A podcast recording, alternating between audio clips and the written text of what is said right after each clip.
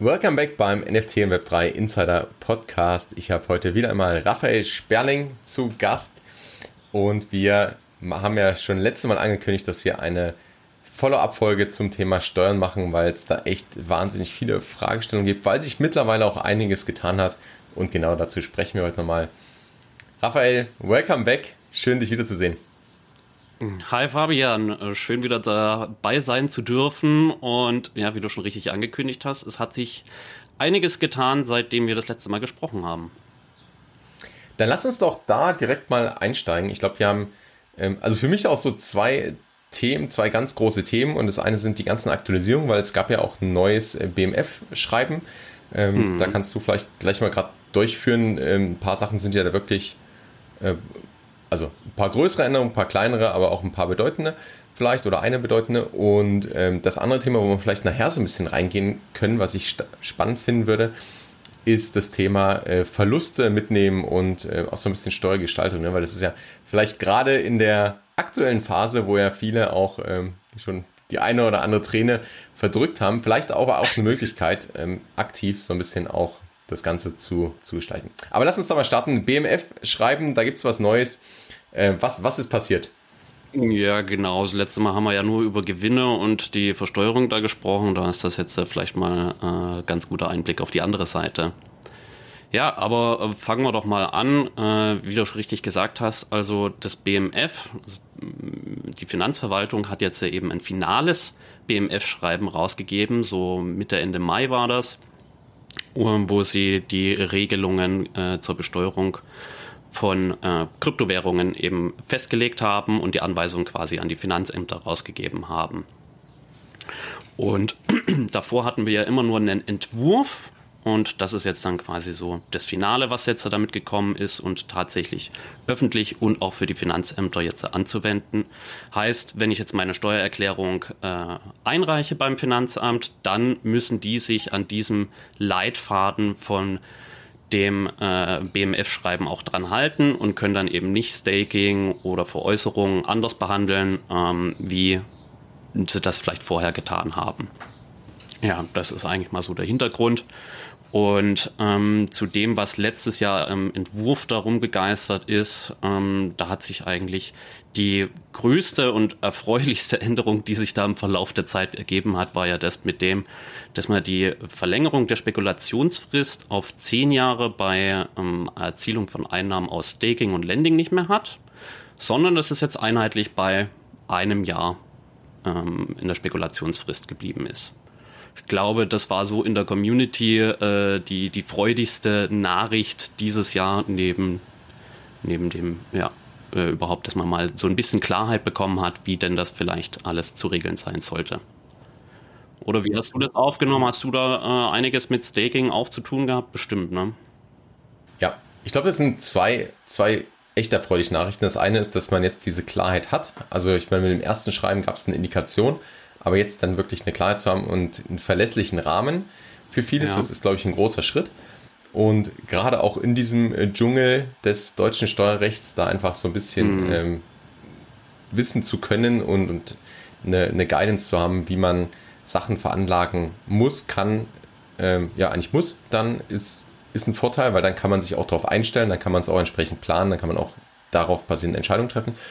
Und das zweite ist auch wirklich dieses Thema Staking. Also es trifft, glaube ich, vor allem eher den äh, ganzen DeFi-Bereich. Genau, also da vielleicht auch noch als Ergänzung. Ne? Es ist jetzt nicht jedes Staking ähm, dann immer hier mit ähm, dieser ähm, Spekulationsfrist und dem äh, privaten Einkünften da versehen, sondern es gibt ja halt auch dieses äh, sogenannte aktive Staking, wird es da im Schreiben genannt.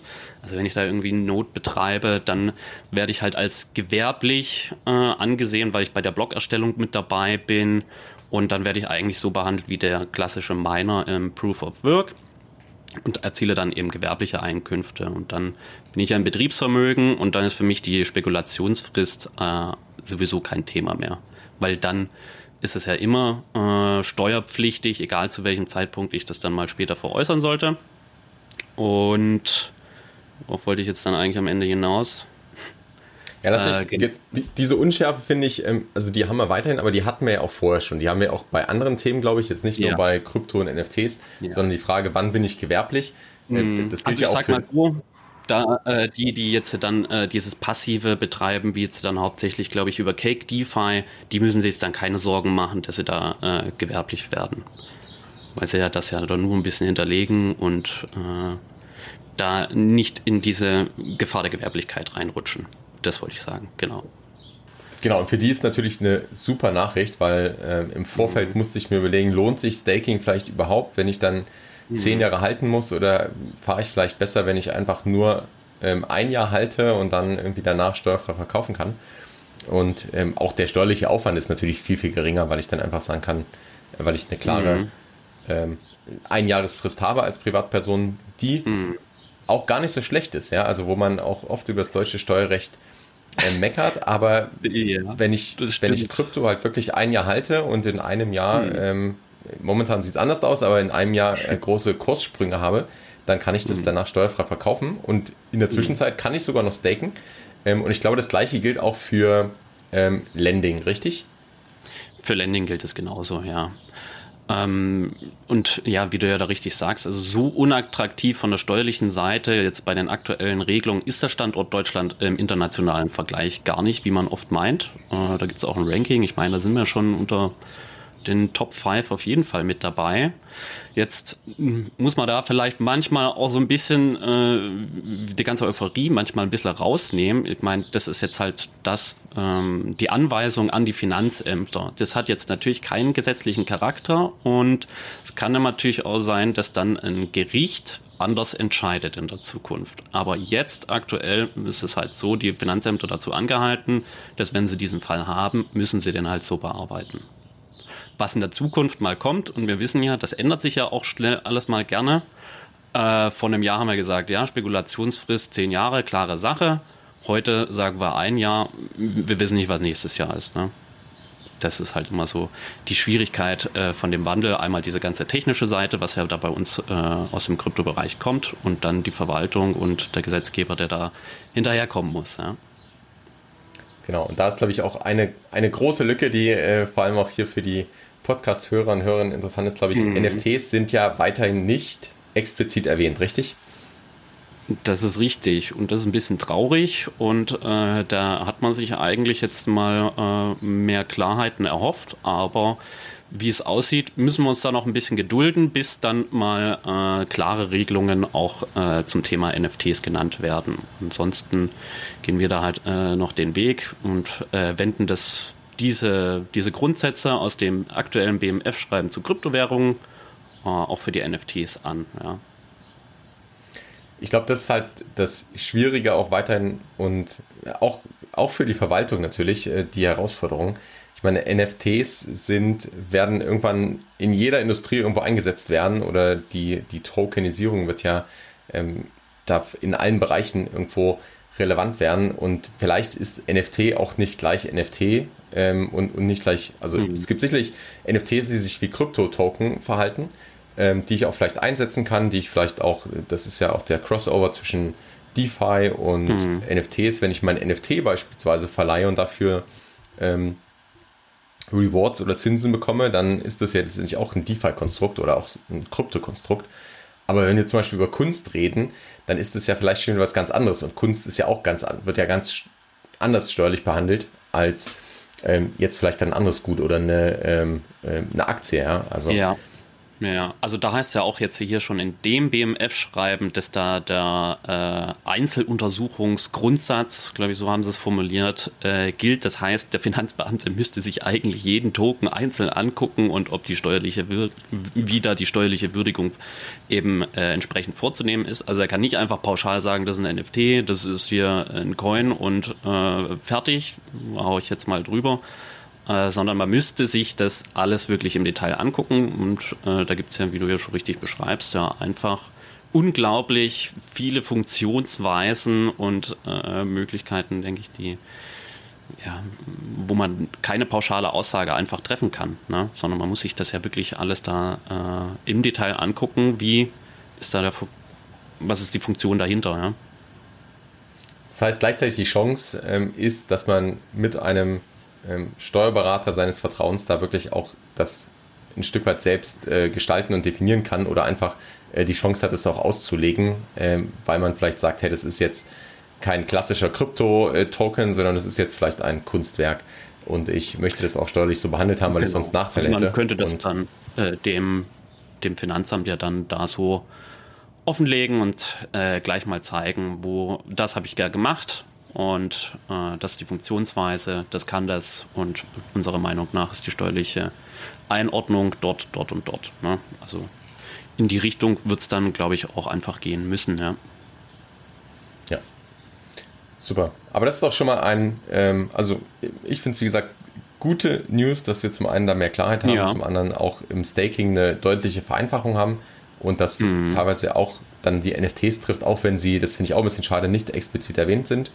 Ähm, und ich sehe mhm. auf der einen Seite die Herausforderung, ich sehe auf der anderen Seite, dass einfach die Technologie und die Möglichkeiten und was auch an, an kreativen Möglichkeiten entsteht in diesem Space, dass das halt ja, in, in kein äh, Bild reinpasst. Ne? Und wir hatten ja letztes Mal auch schon dieses Beispiel, wenn ich dann irgendwo hier noch einen äh, Airdrop bekomme oder äh, mhm. dort eine Allowlist Platz und äh, dann kriege ich noch Token geschenkt, aber die werden dann, dann gibt es einen Rugpull und also es gibt ja Konstrukte, die sind einfach da der sehr, sehr herausfordernd und wie du schon sagst, ich ja. glaube, das muss man im, im Einzel Einzelfall dann noch anschauen. Immer, immer, ja. Also es führt da leider keinen Weg dran vorbei, weil dann kommt vielleicht mal irgendwie noch ein kleines Detail in den Sachverhalt dazu und dann sieht die ganze Sache schon wieder anders aus, ja. Wenn wir jetzt aber mal vom klassischen NFT-Collector ausgehen, das heißt, ich kaufe, ähm, halte eine Weile, verkaufe. Ähm, also erste Frage, weil wir auch da schon, da sind wir letztes Mal auch schon so ein bisschen drauf eingegangen und jetzt hast du es gerade nochmal angesprochen, diese Unterscheidung in privat und gewerblich. Ähm, mhm. Das heißt, die Herausforderungen haben wir weiterhin. Ähm, wie gesagt, die gibt es ja auch in anderen Feldern und ja. wo, wo sind für dich vielleicht nochmal so die, so ganz klare Punkte, wo du sagst, okay, ab da wird es ähm, gewerblich oder ab da ist es sehr, sehr schwierig, auch das äh, im Privaten zu versteuern. Und dann eben mit der Herausforderung und mit dem Nachteil, dass wenn ich über Gewerblichkeit spreche, dass ich eben keine Haltefrist mehr habe, sondern ähm, sofort, also dass es Betriebsvermögen ist, ich eigentlich die rechtlichen Rahmenbedingungen erfüllen muss und dann eben auch steuerlich dafür sofort ähm, ja, veranschlagt werde. Mhm. Naja gut, also ich denke mal so, äh, die klaren Fälle sind ja eigentlich die, die äh, dann äh, vielleicht NFTs tatsächlich selber erstellen und äh, dann auch öffentlich am Markt äh, verkaufen und dort auch äh, über Twitter und ähnliche Plattformen ihre Website bewerben und sagen, hey, hier in den kommenden Tagen haben wir ähm, hier einen, einen Verkauf und kostet so und so viel ETH, also das, was man halt so ähm, üblicherweise kennt. Ja? Und äh, das würde man dann da könnte man dann vielleicht noch unterscheiden, ja, ist das eher so ein gewerbliches Ding, ne? wenn das jetzt so 10.000 äh, Stück sind, äh, automatisch erstellt äh, über, über eine ähm, Software, dann ist es bestimmt eigentlich mehr in den gewerblichen Bereich. Wenn ich jetzt dann aber tatsächlich so einen Künstler habe, der gibt mal alle paar Monate da ein super äh, interessant gestaltetes äh, Kunstwerk raus. Dann äh, sind wir da vielleicht eher in der freiberuflichen Ecke. Und das sind so diese klassischen, eindeutigen Fälle, wo wir sagen können, da äh, sind wir auf jeden Fall betrieblich unterwegs. Und da sind dann eher äh, noch die größeren Herausforderungen, Thema Umsatzsteuer, ja, ist mein da wissen wir halt leider zum Thema NFTs auch noch gar nichts und ähm, oder beziehungsweise besser gesagt, es, es gibt halt noch keine ähm, Anweisungen durch die Finanzverwaltung und da äh, ist das Verfahren äh, wirklich tricky. Ja. Äh, sind das jetzt 7%, sind das 19% oder gehen wir denn dann äh, möglicherweise nach draußen, äh, wenn wir ähm, ja einen Erwerber im Ausland haben, brauche ich dann vielleicht gar keine Steuer mehr abführen. Ne? Das sind so die Schwierigkeiten. Plus, ich weiß ja gar nicht in manchen Fällen, wer ist denn eigentlich mein Erwerber. Ja? Das ist wirklich so aktuell das größte Thema bei uns. Genau, das haben wir neulich auch diskutiert und das wäre jetzt genau meine Anschlussfrage gewesen. Wie, wie ist so dein Stand dahingehend und was würdest du vielleicht Projektownern raten oder wenn man jetzt sagt, mhm. es ist in irgendeiner Form ist es gewerblich. Wir wollen damit, wir ich, ich habe vielleicht ein kleines Unternehmen ähm, oder ein mittelständisches Unternehmen oder ich hm. möchte einfach meine eigene Kollektion rausbringen, schon mit gewerblichen Zielen. Das Gewerbliche passt doch alles. Ähm, ich bin auch bereit, das vorsteuern. Aber was wäre denn, also das eine sind ja die, die Gewinne, aber das andere ist eben genau diese Umsatzsteuer, die dann das ja. große Thema ist, wo, wo du ja schon sagst, es gibt eigentlich gerade nichts.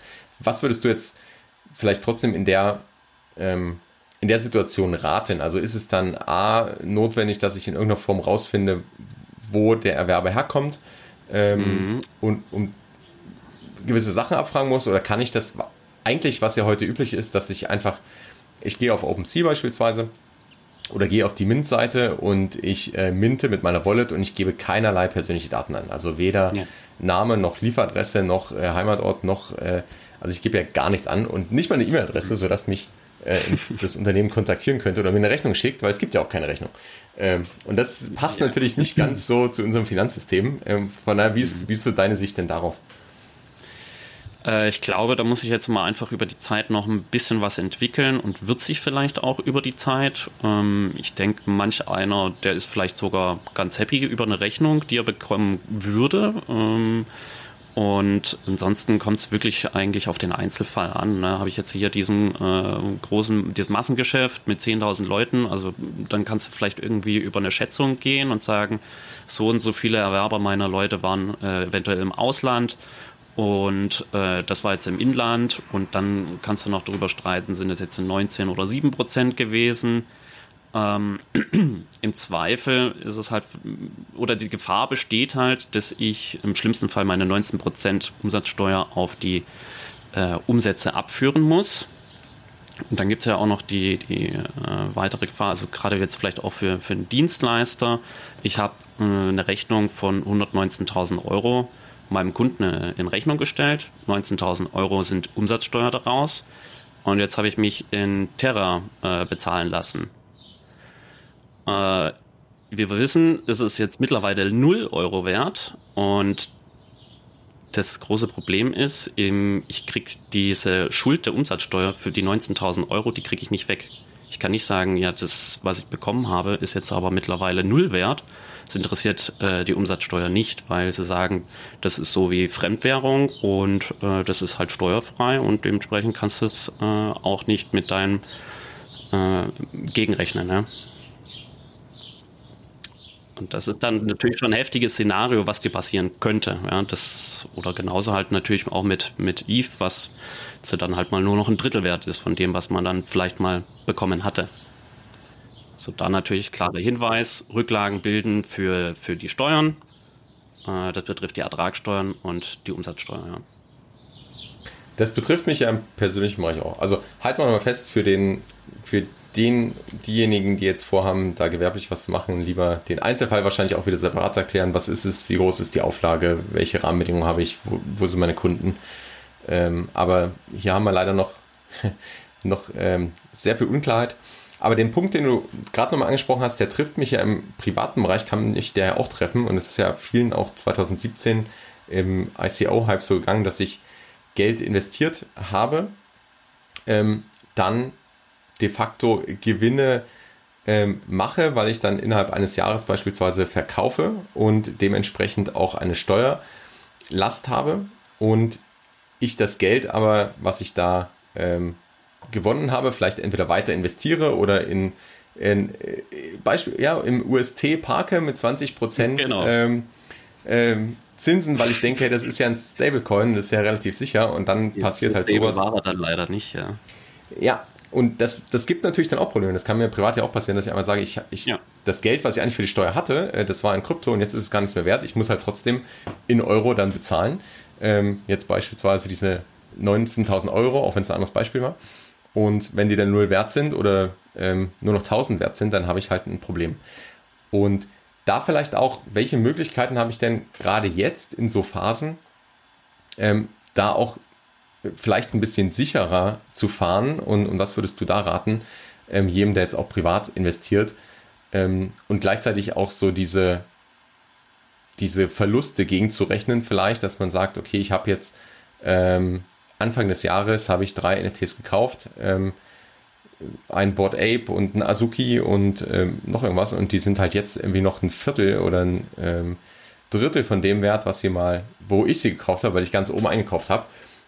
Wenn das jetzt vielleicht nicht das, äh, also ist natürlich immer die Frage, ein NFT ist ja eben einzigartig und dann fungible, wenn ich den dann genau den gleichen wiederholen will, dann geht es wahrscheinlich nicht, aber wenn ich damit leben kann, vielleicht mich von einer Kollektion oder Gewicht zurückzukaufen, ja, oder ein anderes, ne? Genau. Aber was, was, also vielleicht so Tipps nochmal, ähm, um da in, erstens nicht in diese Falle zu laufen und äh, zweitens vielleicht auch Maßnahmen ergreifen, zu ergreifen ähm, und gerade jetzt in der Phase Möglichkeiten, wie ich auch ähm, da einfach ein bisschen sicherer sein kann oder mich ein bisschen besser aufstellen kann.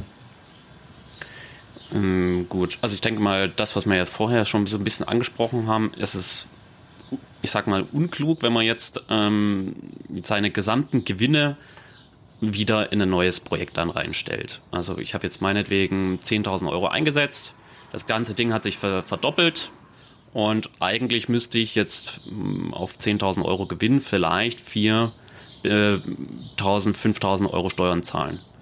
Oh, wie macht's äh, so der, der, der, der gar keinen Schmerz kennt, der geht halt mit den 20.000 Euro ins nächste Projekt rein.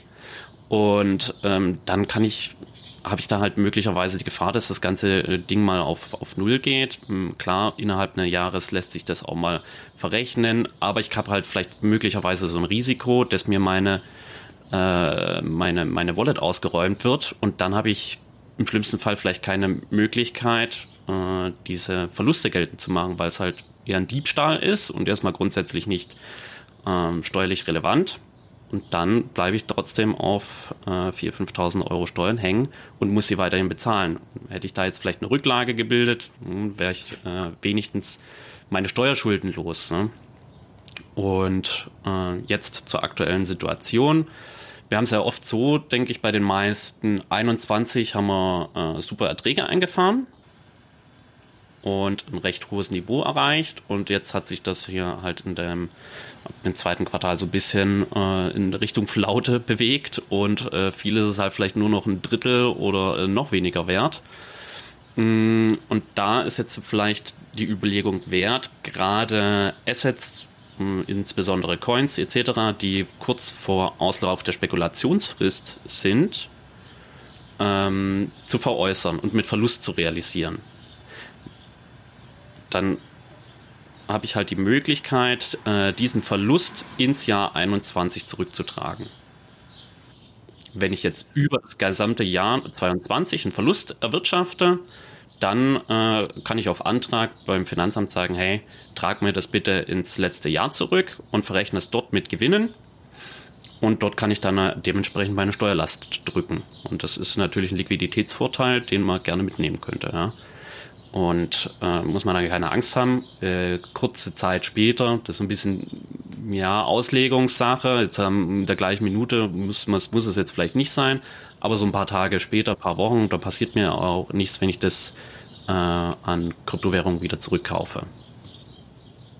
Und dann bin ich ja auch wieder drin, habe aber die Verluste und kann sie halt ins äh, vorherige Jahr, wo ich ja gute Gewinne hatte, verrechnen.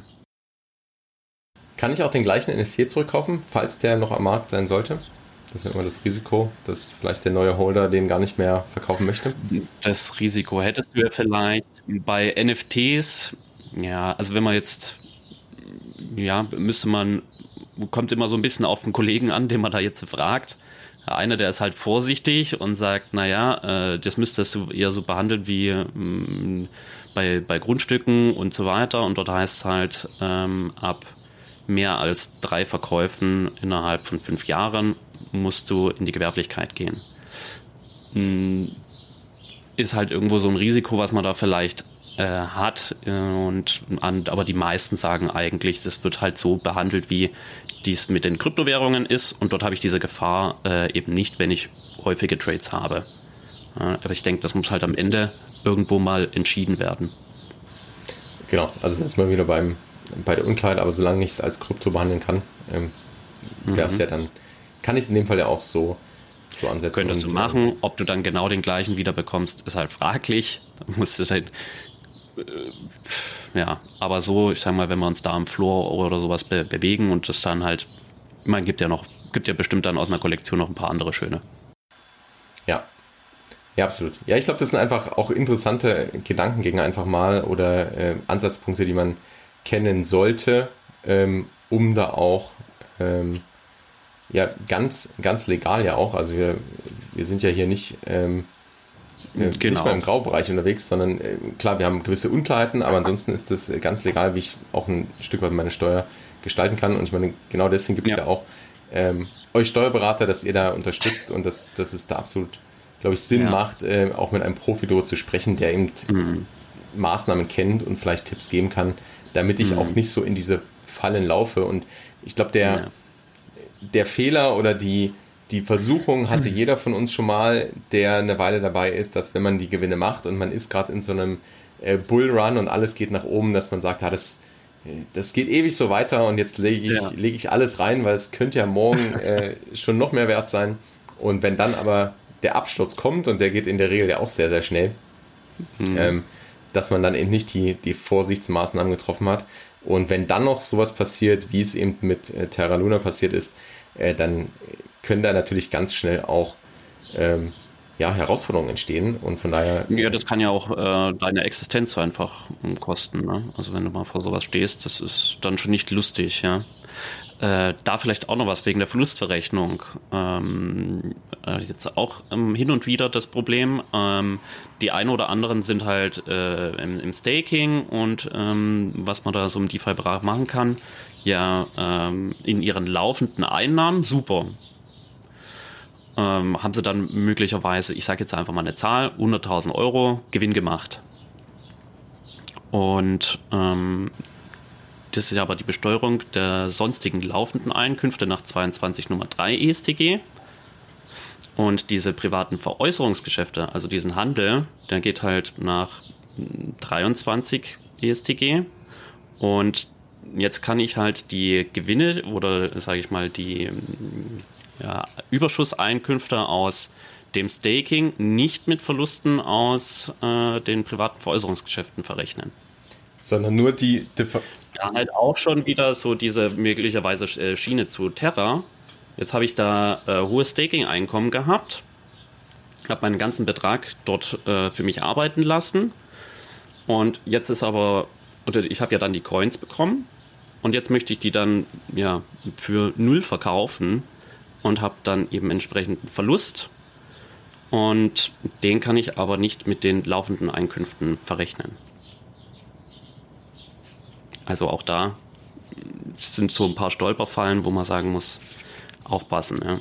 Genau, das hatten wir beim letzten Mal auch schon erwähnt, dass ich, wenn ich stake, die Einnahmen aus dem Staking, also die Rewards, die ich bekomme, die sind zu in dem Moment steuerbar, wo ich sie erhalte. Das heißt auch zum äh, dementsprechend aktuellen Tageskurs.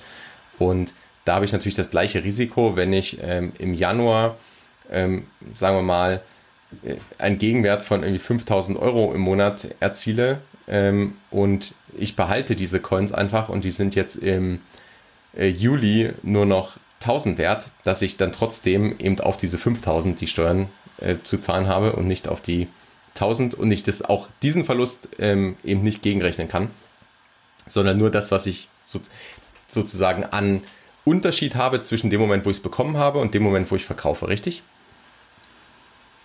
Genau, so ist es gut zusammengefasst, ja. Und dann vielleicht noch eine Sache ähm, zum Thema Steuerberater, die, soweit ich weiß, ändern sich auch die Fristen. Das heißt, wenn ich jetzt wirklich äh, mich ähm, steuerlich vertreten lasse, von einem Steuerberater, dann ja. habe ich auch nochmal andere Fristen und vielleicht kann mir das auch nochmal in so einem Fall vielleicht helfen, wo ich sage, oh, ähm, letztes Jahr riesige, wahnsinnige Gewinne gemacht und jetzt hohe Steuerschuld und gleichzeitig ist gerade alles am Boden und ich muss erstmal schauen, dass ich, äh, dass das vielleicht wieder nach oben geht oder mir würde es helfen, wenn man vielleicht noch drei Monate warten kann. Ähm, wie, wie sieht das aus? Ja, das stimmt. Also wenn du jetzt einen Steuerberater äh, beauftragst, dann ändern sich in gewisser Weise die Fristen, wo du die Steuererklärung abgeben musst. Und ähm, das ja, betrifft jetzt dann für die meisten bei uns insbesondere die Einkommensteuer. Und regulär, wenn ich jetzt keinen Steuerberater habe, dann ähm, läuft jetzt für das Jahr 21 aktuell die Frist bis zum 31. Oktober 2022. Und da muss ich die Steuererklärung eingereicht haben und alles äh, eben fertig haben. Und ja, eine gewisse Zeit später muss ich dann damit halt rechnen, dass ähm, ein Steuerbescheid kommt mit einer Nachzahlung, wenn ich dann diese Gewinne gemacht haben sollte und noch nicht versteuert habe. Und wenn ich jetzt einen Steuerberater habe, dann habe ich für das Jahr 2021 noch Zeit bis nächstes Jahr Ende August. Und das ist natürlich dann schon nochmal äh, so eine aufschiebende Phase, die einem durchaus helfen kann. Vielleicht auch insbesondere dann, wenn ich ja vielleicht 2021 äh, super Gewinne gemacht habe. Dann müsste ich die jetzt schon bezahlen von der Steuer her obwohl ich 2022 dann äh, vielleicht Verluste habe. Und dann kann es ja vielleicht zum Beispiel auch Sinn machen, ich gebe äh, beide Jahre ähm, gleichzeitig ab und dann können die gleich miteinander verrechnet werden und ähm, muss so nicht das, die, die Steuerzahlung erstmal warten, bis ich die wieder zurückbekomme. Ja. ja. Also äh, auch in der Hinsicht kann es durchaus Sinn machen, einen Steuerberater zu beauftragen. Ja. Also wir merken schon, das Thema äh, bleibt äh, komplex, auch wenn es in, in manchen Sachen vielleicht ein bisschen klarer zumindest geworden ist, vielleicht auch ein bisschen einfacher geworden ist. Aber nach wie vor ist es ganz oft äh, Einzelfallanalyse und das ist ja das, was letztendlich du auch immer sagst, dass jeder Fall dort sehr, sehr unterschiedlich ist, einfach schon aufgrund der Tatsache, dass die Technologie so vielfältig ist und auch so viele verschiedene Anwendungsfälle hat. Und äh, wir bei Krypto momentan dann jetzt da die Schritte langsam machen, aber NFTs de facto noch gar nicht so richtig betrachtet werden, sondern äh, nur als Krypto-Token letztendlich momentan abgestempelt sind. Aber ich glaube. Das ist richtig, ja. Also es wird auch noch einiges auf uns zukommen. Jetzt ähm, vielleicht auch noch äh, ganz neu war jetzt dann eben zu dem Thema Aufzeichnung und Mitwirkungspflichten. Da kam jetzt äh, ganz frisch die Woche ein Entwurf vom BMF raus. Und äh, ich hoffe, da werden wir dann äh, da auch ein bisschen, müssen wir äh, noch vertieft reingehen. Werde ich bestimmt auch noch einen Beitrag dazu machen und äh, mal herausfinden, was man uns da so mitteilt. Ja. Gibt es da schon eine, eine Indikation, was du, was du teilen kannst? Also die Richtung, wo es nun äh, geht, ist, dass man so zur Aufzeichnung dieser ganzen Sachverhalte äh, schon verpflichtet ist. Man kann sich jetzt nicht zurücklehnen und sagen, ja, soll mal das Finanzamt herausfinden, was äh, ich denn da gemacht habe. Aber das gilt ja immer so bei den Steuern. Wir müssen, wir haben da halt eine gewisse Pflicht als Steuerbürger, da dem Finanzamt das mitzuhelfen. Ne? Und die müssen dann am Ende ja die richtige Steuer festsetzen. Sie darf nicht zu hoch sein und sie darf nicht zu niedrig sein. Und ja, jetzt ist halt wohl so das Thema auch gerade mit den ausländischen Börsen. Da äh, gehen beim Finanzamt rote Lichter an. Und da werden wir ähm, eben nochmal etwas, ja, man sagt, erhöhte Mitwirkungspflicht gebeten. Ja? Das heißt, du musst halt alle sämtlichen Unterlagen, die dazu dienlich sind, äh, mit beibringen und vorhalten können. Und ähm, ja, das dürfte eine Herausforderung sein. Also ich glaube, die einzig inländische Börse, die ich kenne, ist bitcoin.de. Äh, und ansonsten sind wir ja gerade eben mit immer ausländischen äh, Börsen unterwegs. Ja. das war auch ein Tipp, den wir das letzte Mal schon gegeben haben, dass es eigentlich sehr, sehr sinnvoll ist, einfach die Transaktion, die man so macht, oder vielleicht einfach darüber in einer Excel-Tabelle, in einem Buch, wo auch immer, einfach so ein bisschen aufzuschreiben, was hat man gemacht, dass man ja. die Transaktionen, die man auf der Blockchain ja eh sieht und die man auch super exportieren kann oder ähm, beispielsweise über Coin-Tracking dann ähm, auslesen kann oder dort auch teilweise nochmal importieren kann und einen Bericht hat, aber dass man einfach diese einzelnen Vorfälle vielleicht nochmal in einer ähm, verständlichen Sprache hat, sodass man, dass es dann einfach leichter ist zu sagen, hey, das und das habe ich gemacht, das waren die und die Transaktionen und dann kann man sie auch besser eben steuerlich vielleicht einschätzen oder kann es auch nochmal anders begründen? Das durchaus. Für das Finanzamt eben aufbereiten und ähm, nicht nur äh, die, den, äh, die Transaktionshistorie einfach mal rüberschicken und sagen, viel Spaß damit. Ja. ja. Äh, das ist natürlich hilfreich und ja, sollte man so machen. Auch gerade äh, unbedingt sollte man es machen, wenn man äh, vielleicht eine abweichende Auffassung hatte gegenüber dem, was man äh, vom BMF-Schreiben da mitgeteilt hat. Ja, Und das hat ja auch den positiven Nebeneffekt, dass man einfach auch lernt, ähm, vielleicht ein besserer Investor zu sein oder vielleicht einfach das eigene Verhalten mhm. nochmal reflektieren kann, wenn man merkt, oh, äh, ich kaufe immer äh, teuer ein und, und verkaufe günstig und es sollte doch eigentlich andersrum sein. Warum ist es denn so? Ähm, oder dass man merkt vielleicht, welche Sachen eben besonders gut auch laufen, wo man ähm, vielleicht sehr, sehr mhm. gut ist in welchen Feldern, in welchen nicht so gut. Und ich muss das persönlich, also ich mache, ich, um ehrlich zu sein, ich mache es auch nicht immer. Ähm, und ein Großteil der Transaktionen ist, glaube ich, auch, also die einfachen Transaktionen, die dann, ähm, die per Report dann generiert werden, die sind, glaube ich, auch fein. Aber gerade wenn es eben komplexere Vorgänge sind und teilweise dann irgendwo ein NFT gebürnt wird gegen drei andere und äh, dann einer davon verkauft wird, etc., da sind, das sind schon Punkte, wo ich mir Notizen mache, einfach weil ich auch gemerkt habe, ein halbes Jahr später äh, weiß man das nicht mehr. Also man denkt, man ist ja ganz einfach, aber wenn man ja, ja. Diese, nur diese drei NFTs hat, okay. Ähm, wenn man aber vielleicht da doch ein bisschen intensiver unterwegs ist, dann äh, ist es gar nicht mehr so leicht, das alles zusammenzubekommen, wann eigentlich was passiert ist. Und ja, das also auch in der Hinsicht, nicht nur aus steuerlicher Perspektive, glaube ich, sinnvoll, so einfach ein bisschen den Überblick zu behalten.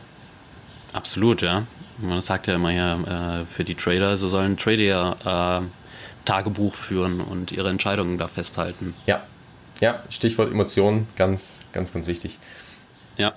Und genau, dann, äh, wir packen mal alle Links, also auch zu der letzten Folge und äh, vor allem auch zu äh, deinem LinkedIn-Profil und deinen Seiten in die Show Notes, weil auf LinkedIn teilst du auch immer sehr, sehr spannende Erkenntnisse und gibst viele Tipps. Ja, das, ich, auch eine also es lohnt sich da, glaube ich, äh, mit da dran zu bleiben und dann kommen halt mal solche Sachen wie eben jetzt hier über die Verluste oder Abgabetermine oder was man halt sonst vielleicht noch in der Richtung hatte. Genau, gerade wenn es dann soweit ist. Äh, Und das vielleicht auch äh, recht verständlich aufgearbeitet. Was immer von Vorteil ist, genau. Genau, das packen wir alles ja. in die Shownotes, dann ähm, haben wir, ich glaube, wir werden immer mal wieder Updates haben, das äh, ist ja alles im, im Fluss, es mhm. wird immer noch geben. Von daher freue ich mich jetzt schon aufs nächste Mal und genau, wünsche dir noch einen schönen Tag. Vielen Dank. Ich danke dir, hat mich gefreut und bis zum nächsten Mal.